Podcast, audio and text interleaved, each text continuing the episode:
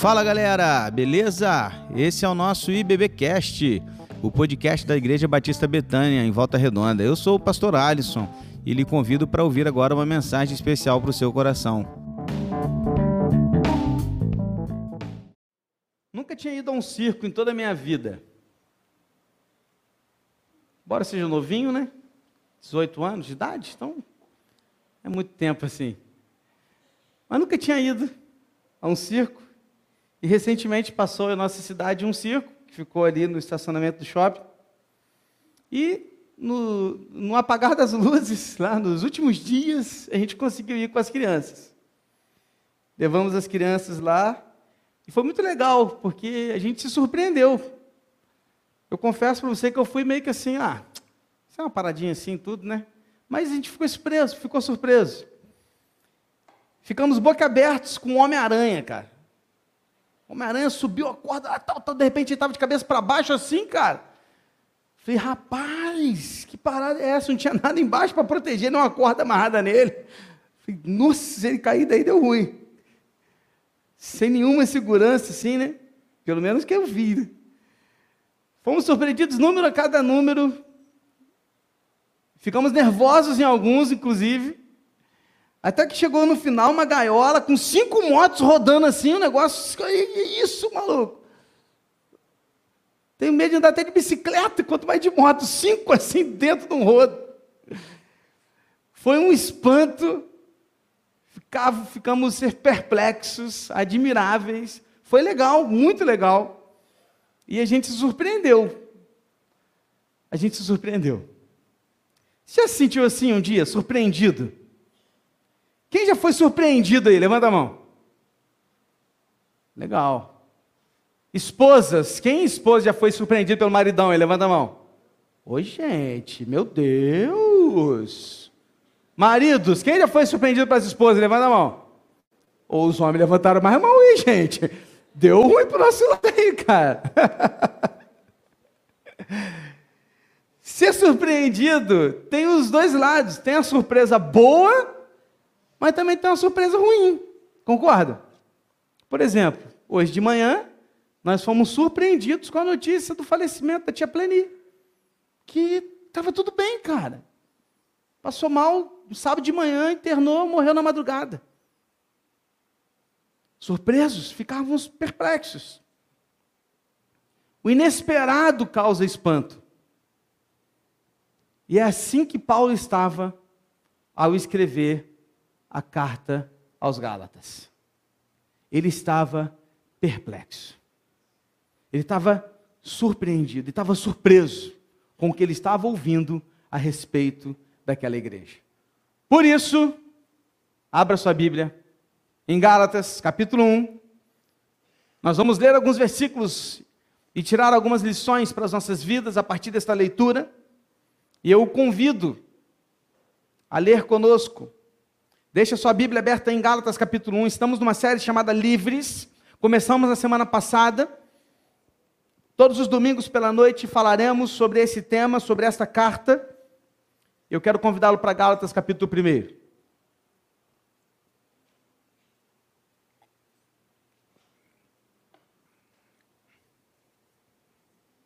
Está comigo aí? Diz amém. A palavra de Deus diz assim, versículo 6 e versículo 7. Estou muito surpreso em ver que vocês estão passando tão depressa daquele que os chamou na graça de Cristo para o outro evangelho, o qual na verdade não é outro. Porém, há alguns que estão perturbando vocês e querem perverter o evangelho de Cristo. Perceba que Paulo, no versículo 6, ele começa dizendo: Estou perplexo, eu estou muito surpreso, fui surpreendido ao saber o que vocês estão fazendo. Paulo estava sem acreditar, estava admirado, admirado em saber que os crentes da igreja dos Gálatas estavam mudando de transferindo a sua fé de um evangelho vivo, real de Cristo para um evangelho de obras morto. O uso do termo presente indica que eles estavam no, no, naquele momento de transferência. Não é que eles já tinham mudado de fé, não. Eles estavam no processo. Estavam meio que no meio, aqui assim, ó. Então você imagina que aqui está o Evangelho de Cristo, salvação pela graça, justificação pela fé, e aqui está a, a lei, as obras e tudo que eu preciso fazer para conquistar alguma coisa. Eles foram aqui libertos pela pregação do Evangelho e estavam assim, ó, mudando, estavam meio aqui no meio, transferindo a sua fé para cá.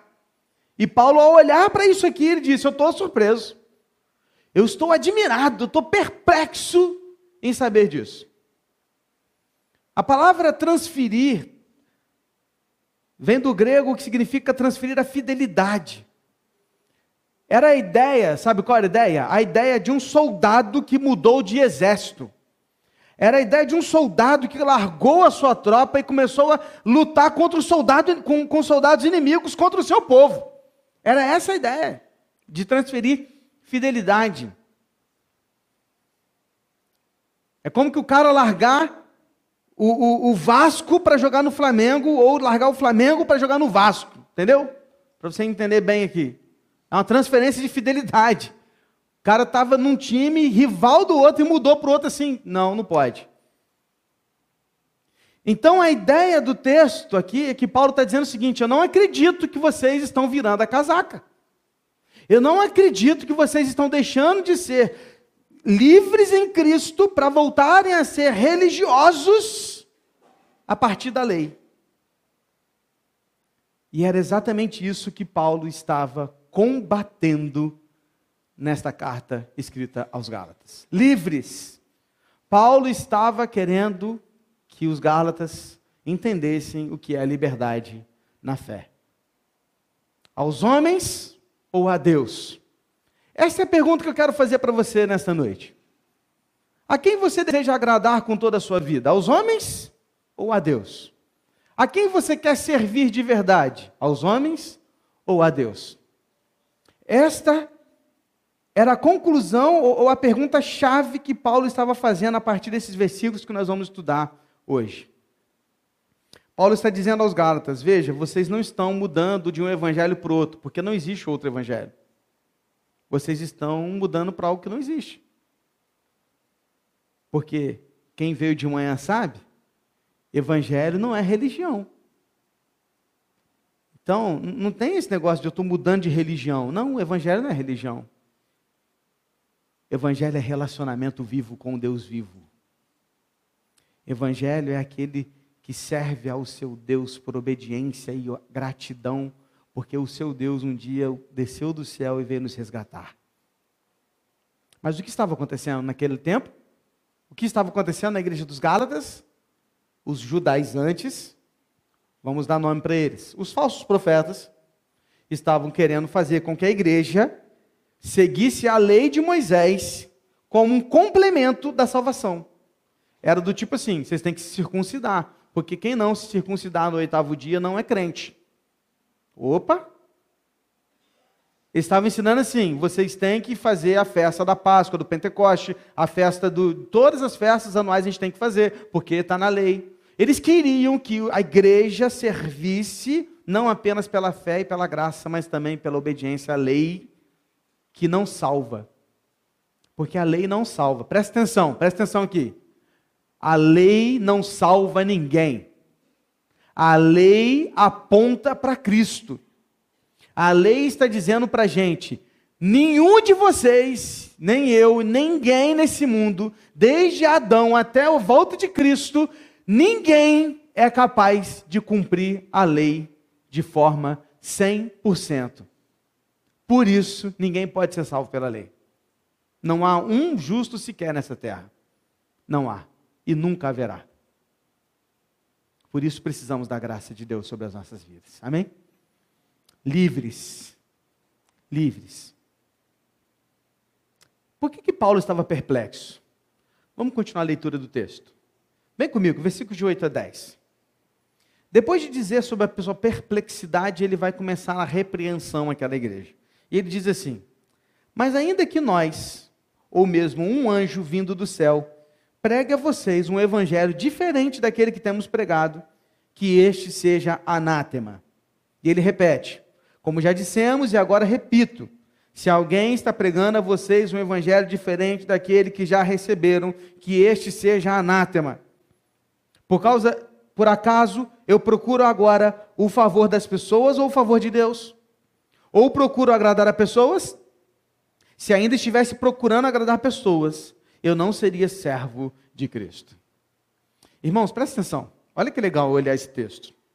Paulo ele repete duas vezes a mesma frase. Ele vai dizer: ainda que eu ou um anjo pregue outro evangelho diferente do evangelho de Cristo, que esse seja anátema. A palavra anátema significa amaldiçoado. Então ele está dizendo: se alguém aqui pregar outro evangelho, ele vai ser amaldiçoado. Aí ele fala, e repito: se alguém pregar a vocês um evangelho diferente do de Cristo, que ele seja amaldiçoado. Por que, que Paulo repete? Perceba, o Novo Testamento foi escrito no grego, beleza. Mas Paulo tinha uma mente hebraica, porque Paulo era hebreu.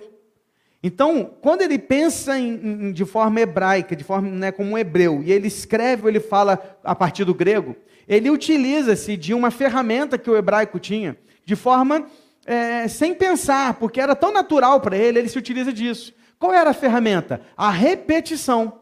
Por quê? Porque no hebraico não tem superlativo. Não existe santíssimo.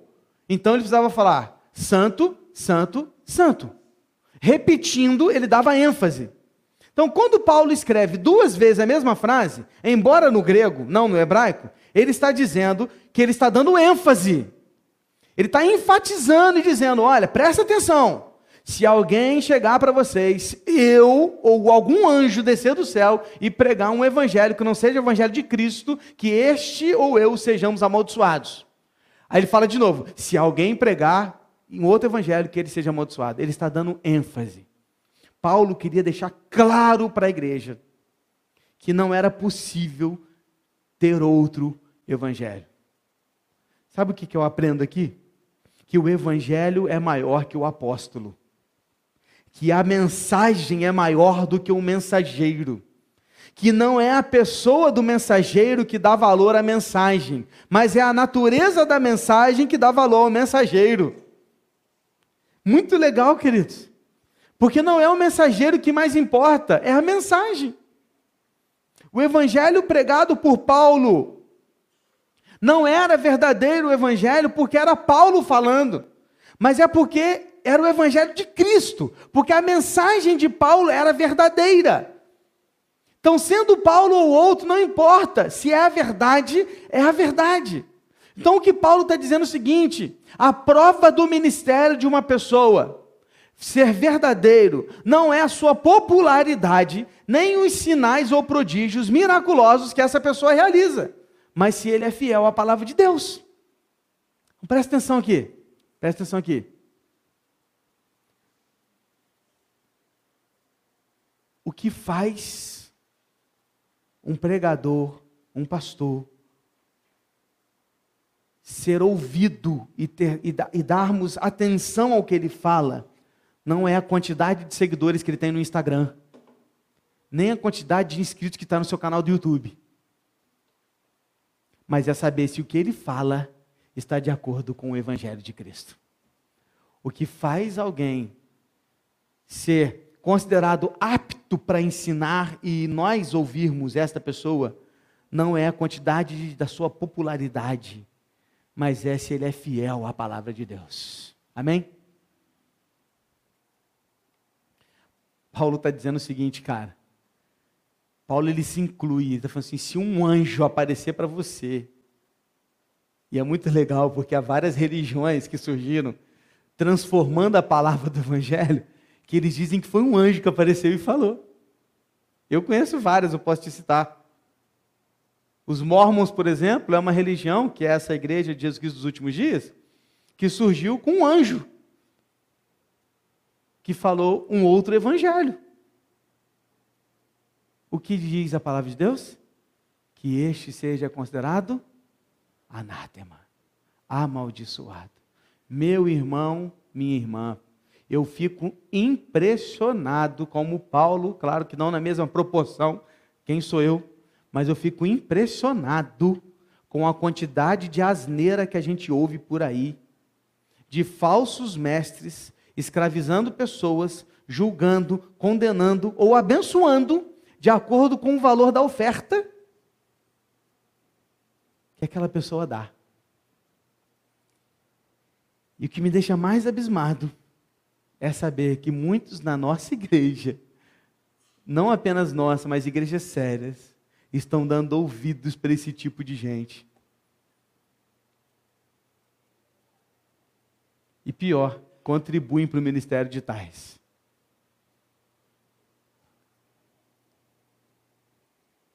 Sabe o que é legal? Que Paulo não estava nem um pouco preocupado com o que iam dizer dele. Porque Paulo está, cara, batendo. Ele já chegou solando a porta. Paulo não está, ele não está feliz com essa situação. Ele não está assim, ô oh, gente, amo vocês. Nossa, que igreja amorosa. Não. Ele já, meu irmão, já socou a porta e saiu derrubando tudo. Eu estou impressionado com o que vocês estão fazendo. Vocês estão tudo errado. Aí depois ele vira e fala assim: vocês acham que eu estou preocupado com a minha popularidade? Vocês acham que eu estou preocupado com o que vocês vão pensar de mim? Não estou preocupado com isso não. Porque se eu tivesse preocupado em servir a homens, já deveria ter deixado de ser um servo de Deus. Paulo não era um político, não, meu irmão. Político que muda o tempo todo, isso é político. Paulo não é político. Paulo é embaixador. Seu trabalho não era se envolver em jogos de interesse, mas proclamar a mensagem verdadeira. Assim deveríamos ser todos nós. Você está preocupado em agradar homens ou a Deus? Pensando nisso, eu queria abrir uma aspas aqui, ou um parênteses.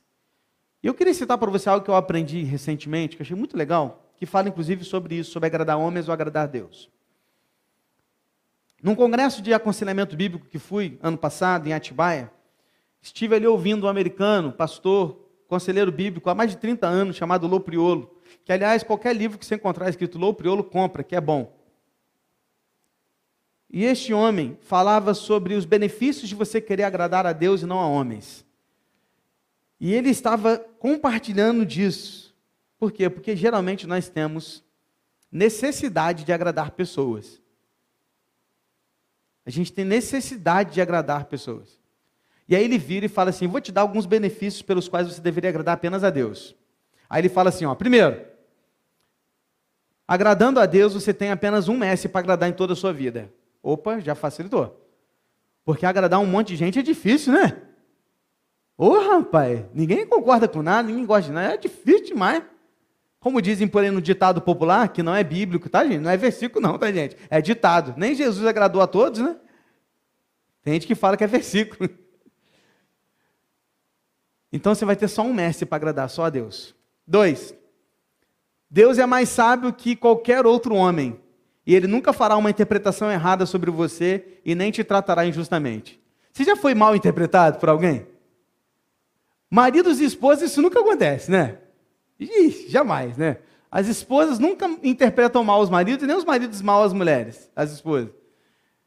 No trabalho, onde a gente está na igreja, na igreja, então, ih, né, mal interpretar o pastor, ninguém nunca não, não acredito que o pastor falou aquilo, né? Nunca, ninguém pensou nisso. A gente às vezes fica preocupado em ser mal interpretado para as pessoas e ser julgado injustamente por causa daquilo. E isso acontece.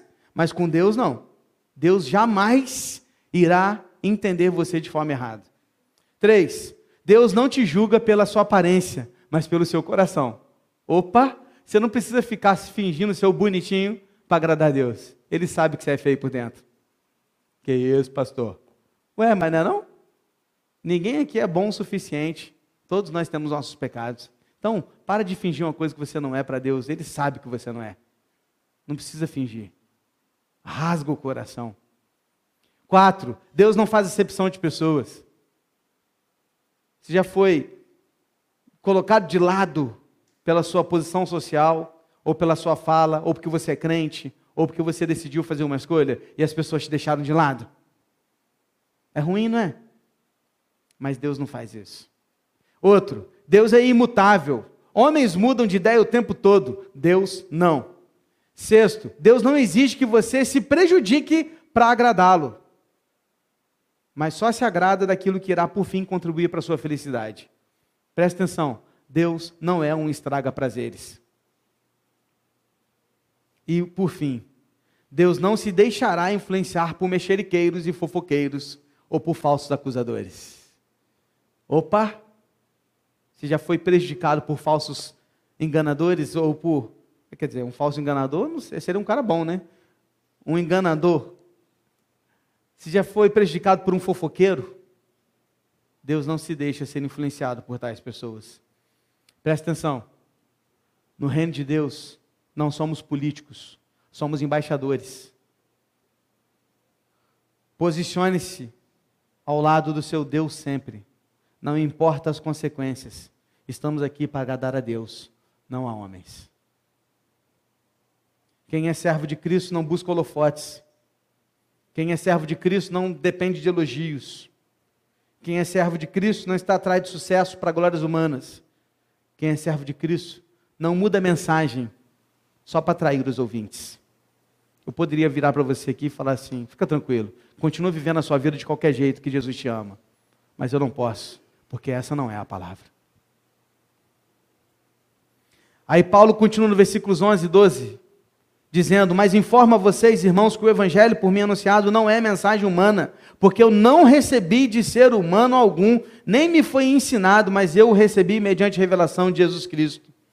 Paulo afirma que o evangelho que ele ensinava não tinha origem em si mesmo, mas em Deus. Você precisa lembrar que Paulo está escrevendo uma carta com o objetivo de corrigir um erro e ele precisava dar base e ser categórico naquilo que ele estava ensinando. Então o que ele estava dizendo é o seguinte: ó, presta atenção. Eu não estou ensinando uma parada para vocês que eu mesmo inventei. Eu recebi isso do próprio Cristo. Quando ia para Damasco, e ele me parou, me cegou para que eu pudesse enxergar. E agora eu enxergo a verdade. E eu não estou ensinando a vocês algo apenas para agradar vocês. Eu estou ensinando a vocês algo que vem de Deus. O que Paulo estava querendo deixar claro para aqueles Gálatas era que ele não estava preocupado com os holofotes, nem com as curtidas ou com os likes. Ele estava apenas preocupado em se posicionar como um bom embaixador ao lado do reino de Deus. Está comigo? Que lições nós podemos aprender aqui, então, para as nossas vidas a partir dessa singela leitura que a gente já teve até agora? Presta atenção. Até agora, a gente, até agora a gente fez uma leitura rápida do texto, olhando para um pouquinho das características do texto e por que Paulo escreveu dessa forma. E agora eu quero olhar para esse texto e tirar cinco lições para as nossas vidas e aplicar nos nossos corações agora. Vem comigo. Primeira coisa, não se deixe levar pelo falso evangelho de boa aparência. Eu falei isso aqui de manhã e volto a falar de novo. O diabo não vai se aparecer para você igual o desenho animado que você vê. De vermelho, chifrinho, cauda e um tridente. Não, não é assim que ele vai se apresentar. O diabo vai te, se apresentar para você te oferecendo boas coisas, te oferecendo uma, uma vida boa, te oferecendo prosperidade. O único que te prometeu vida boa foi Satanás, porque Jesus disse: não vai ser fácil. Porque Jesus disse: no mundo tereis aflições. Jesus disse: a porta é estreita, o caminho é apertado. Jesus disse: quer me seguir? Eu não tenho nem onde encostar a cabeça para dormir. Jesus disse: quer me seguir? Pega tudo que você tem, vende, dá para os pobres e siga-me. Isso aqui não é significa, ah, eu tenho que vender tudo, pastor. Não, você tem que tirar da sua vida aquilo que você mais ama acima de Deus. Porque para aquele homem ele amava mais as riquezas. Então era isso que ele precisava eliminar na sua vida. Talvez para você seja outra coisa. E Deus está olhando para você e falando assim: ó, larga isso de uma vez por todas e me siga. E você está dizendo: não, não, não, isso aqui não.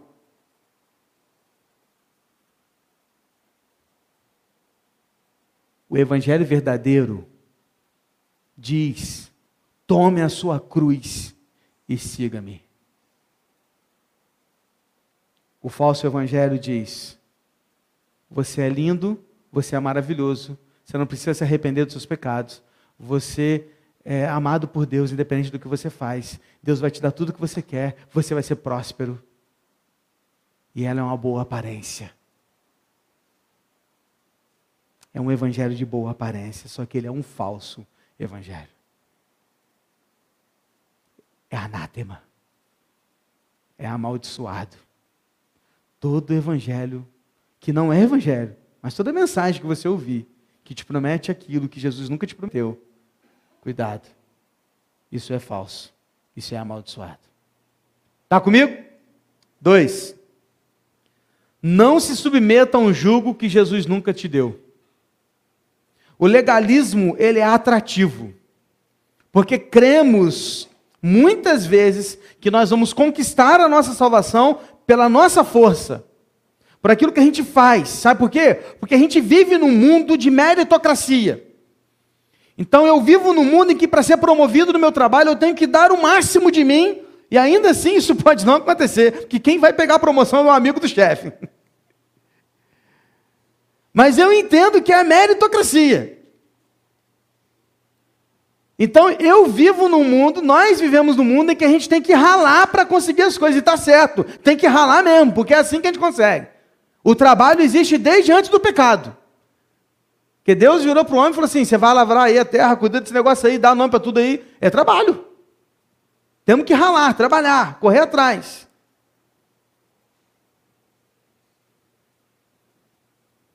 Só que o problema é que não é assim no reino de Deus. Porque o reino de Deus é um reino de ponta cabeça. E o reino de Deus diz assim: quer ser o maior? Então seja o menor. Quer, quer, quer alcançar um alto nível? Então seja o mais humilde. Porque os humilhados serão exaltados. Dê. Esforça-te. Faça.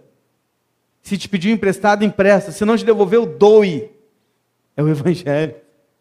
Tomou um tapa num, num lado, mostra outro lado. Isso é Evangelho, é perda. Então, quando eu olho para o Evangelho, eu estou percebendo que, que Jesus está me colocando sobre um jugo suave e um fardo leve. Mas quantas e quantas vezes nós estamos nos submetendo a jugo que Jesus nunca nos colocou. Quantas vezes já eu peguei pessoas que estavam vindo para a igreja e elas vinham assim e falavam assim, pastor, eu vou voltar lá para a minha igreja, eu vou pedir a bênção do meu pastor, para ver ele me abençoar para eu vir para cá. Está sob um jugo que Jesus nunca colocou. Não estou aqui falando para você desrespeitar os pastores os líderes, não é isso.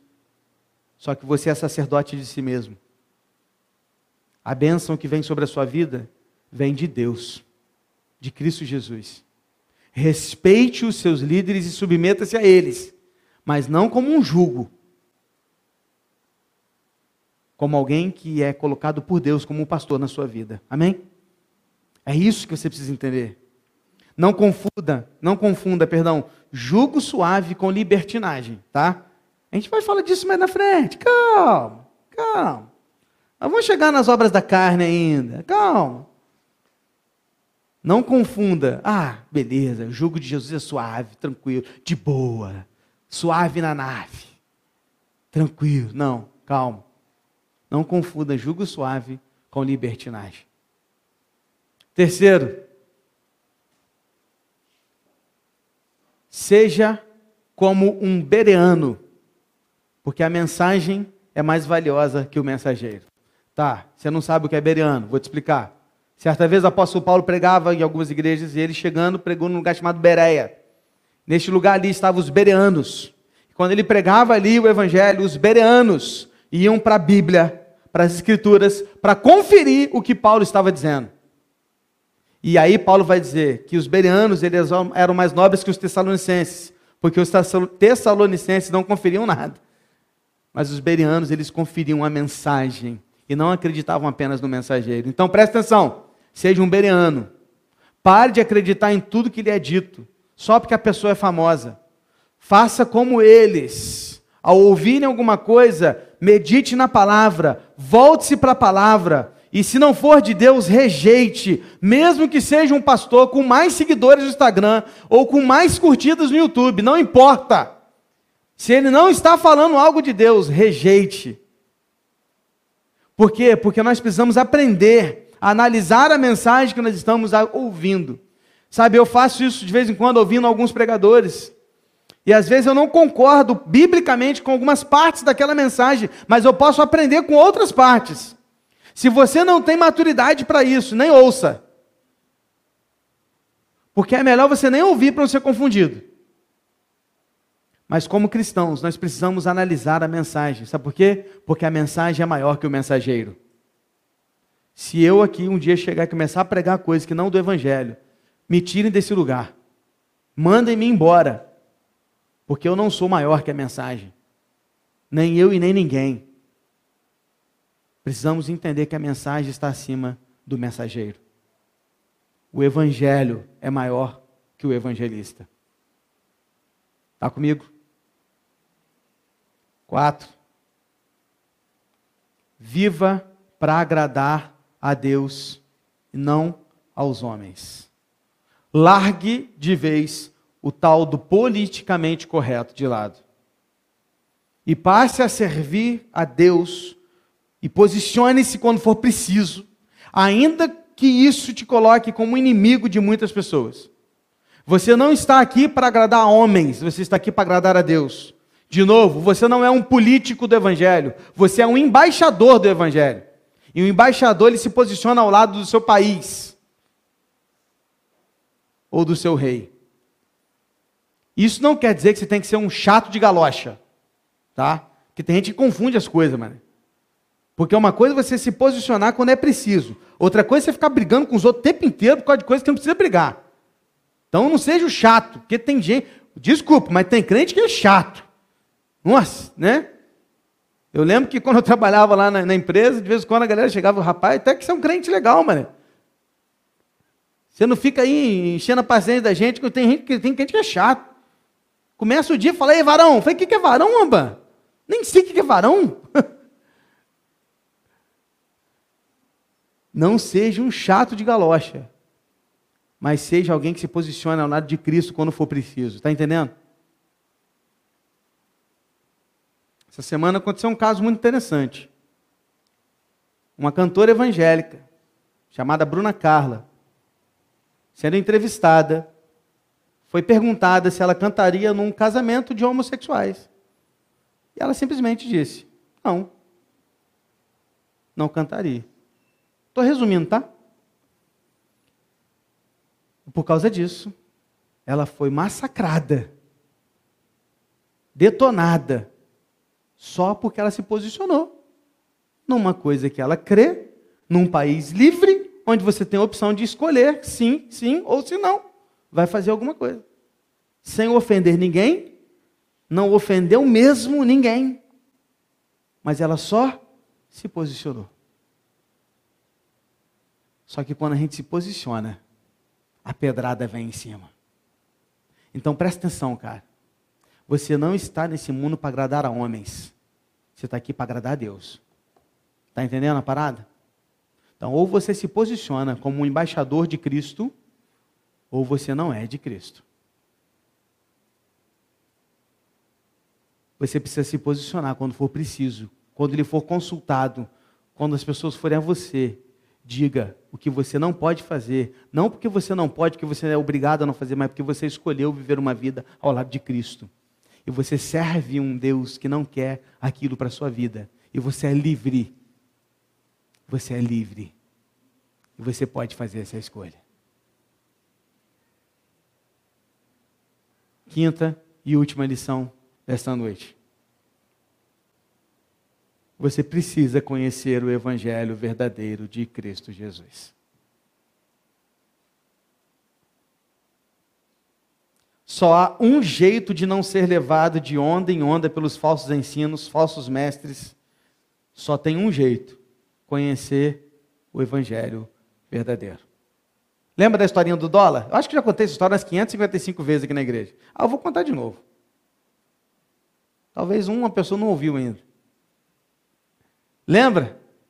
O FBI nos Estados Unidos tem uma equipe especialista em descobrir as notas falsas de dólar. O que, que essa equipe faz? Eles pegam todas as notas falsas que eles conhecem e começam a olhar todas elas para conhecer todas as notas falsas. Não. Sabe o que, que eles fazem? Eles pegam uma nota verdadeira, colocam sobre a mesa e dissecam aquela nota verdadeira em todos os aspectos dela. E ao conhecer toda a nota verdadeira, eles vão saber diferenciar da falsa. Presta atenção, cara. Você não precisa conhecer nada a respeito dos falsos evangelhos. Você só precisa conhecer sobre o verdadeiro evangelho. Porque ao conhecer o verdadeiro evangelho, você não vai cair nessas asneiras que estão falando por aí. E você vai começar a viver de verdade para Cristo. Não para agradar alguém, mas para agradar a Deus. E aí volta o seu pastor chato falando de novo. Dedique-se em conhecer a palavra de Deus. Leia sua Bíblia diariamente. E vem o seu pastor chato falando de novo. Tenha um relacionamento verdadeiro, diário com Cristo, através da oração, do estudo bíblico, da devocional. Cara, tu tem um monte de oportunidades. Só na tua igreja você tem um monte. Você tem pequeno grupo para você ir durante a semana. Você tem estudo bíblico de quarta-feira. Pastor, não posso. Eu trabalho, eu estudo à noite. Está na internet. Está lá no YouTube. Está lá no Spotify. Você não precisa editar aqui se você não pode, mas você pode ouvir. Eu não vou nem perguntar quantos estão ouvindo e assistindo, mas não podem vir. Eu não vou nem perguntar, hein? Para não dar ruim. Mas está lá. Mensagem de domingo de manhã, está lá. Mensagem domingo à noite, está lá. Escola Bíblica Dominical, está funcionando. Estudamos dois livros agora, livros fantásticos, um para as mulheres, um para os homens. Os jovens é Bíblia pura o tempo inteiro, juniores, crianças, o tempo inteiro estudando a Bíblia. Cadê você? É, mas acordar de manhã, domingo, chaveira. O único dia que eu tenho para acordar tarde, pastor. É, eu sei. Eu não tem outro horário, precisa dormir, né? Não tem a tarde, domingo, não tem outro dia, não tem outra hora, não tem nada. Mas a gente não se dedica. Aí a gente começa aqui, ó. Daqui a pouco a gente está aqui, aqui, aqui. A gente está se esfriando, esfriando, esfriando. A gente não tem mais relacionamento, a gente não entrega mais o dízimo. Porque a gente nem vem na igreja. Então, entregar dízimo para quê? A gente não se relaciona com a igreja, a gente não está na escola bíblica, a gente não conhece mais o povo, a gente olha para cá e se sente um. Eh, uma vez eu ouvi uma irmã falando assim: Nossa, pastor, me sinto deslocado, não conheço ninguém na igreja mais. A pergunta que se faz é: cadê a sua dedicação em servir a Deus?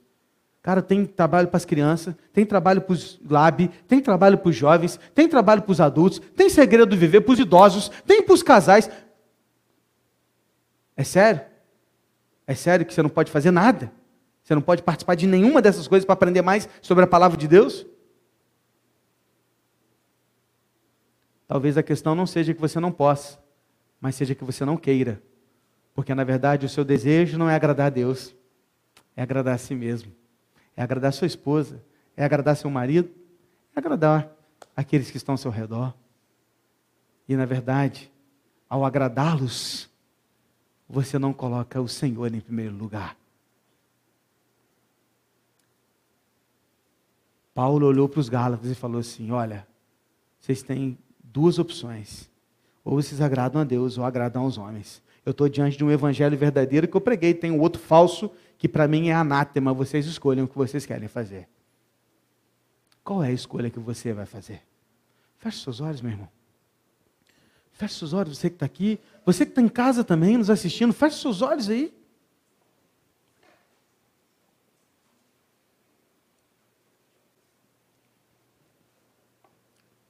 Muitos não puderam vir, estão com Covid, estão, estão em casa doentes, enfermos. Entendemos isso.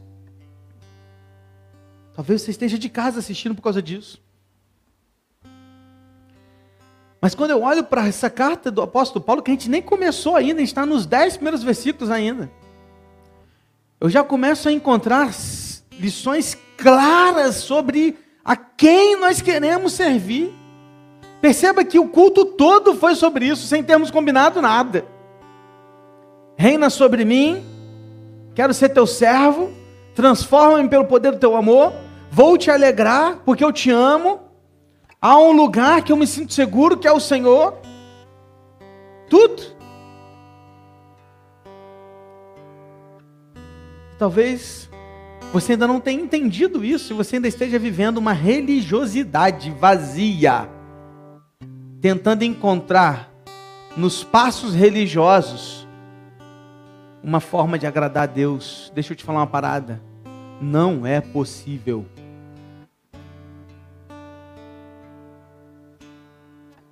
Agradar a Deus significa morrer para si mesmo e viver para Cristo.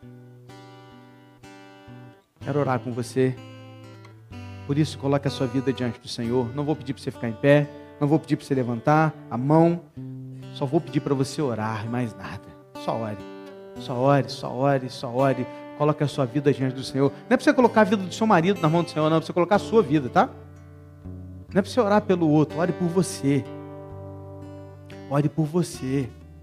E pergunte a si mesmo e a Deus o que eu posso fazer para melhorar o meu relacionamento com o Senhor Jesus porque eu não quero ser levado de um lado para o outro, de um lado para o outro, por essas falsas doutrinas, falsos mestres que estão querendo nos escravizar. Mas eu quero ouvir a tua voz, só a tua voz. Eu quero conhecer um evangelho verdadeiro que muda a minha vida, que muda a minha maneira de viver, de agir por onde eu passar. E se você nos acompanhar em toda essa série sobre o evangelho de manhã e livres à noite, você vai entender o que é viver para Cristo a partir um evangelho, o que que ele vai transformar a sua vida. Feche seus olhos. Ora o Senhor. Pai, que estamos nós, Deus, diante da tua presença, Deus. Queremos ser teus servos.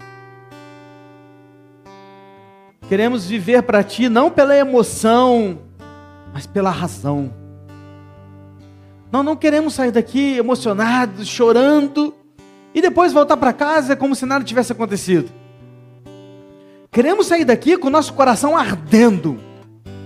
Queremos sair daqui com a nossa mente pulsando. Queremos sair daqui com, o nosso interior assim, desejoso de fazer mais pelo Senhor. De parar de ouvir vozes alheias e começar a ouvir só a tua voz. De começar a me posicionar na hora que eu precisar me posicionar diante de pessoas que às vezes talvez vão fechar, vão, vão virar a cara para a gente.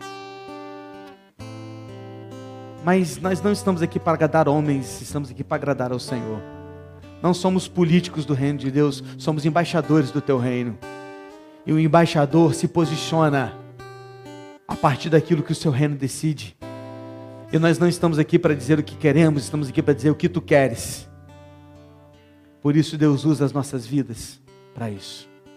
Pai, faça com que o teu povo aqui neste lugar, tantos que aqui estão quanto os que estão pela internet, possam dedicar-se em conhecer mais sobre o Senhor, sobre o teu evangelho verdadeiro.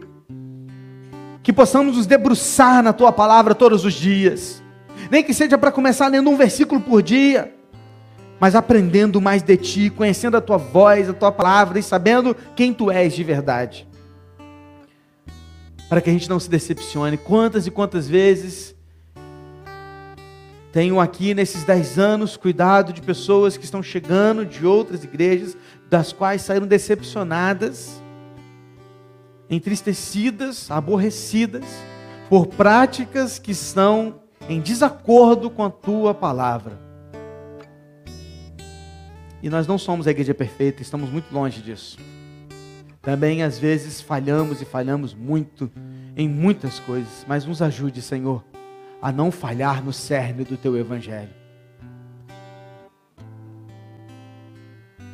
Para que possamos falar do teu amor como ele realmente é. É isso que eu te peço. E é sobre isso que eu falo contigo nessa noite. Em nome de Jesus. Amém, Senhor. E esse foi o nosso podcast de hoje. Siga nossa igreja nas redes sociais e compartilhe também esse podcast com mais pessoas. Venha nos fazer uma visita na Rua Manuel Bandeira, número 53, São Luís, Volta Redonda, Rio de Janeiro. Um abraço e até mais.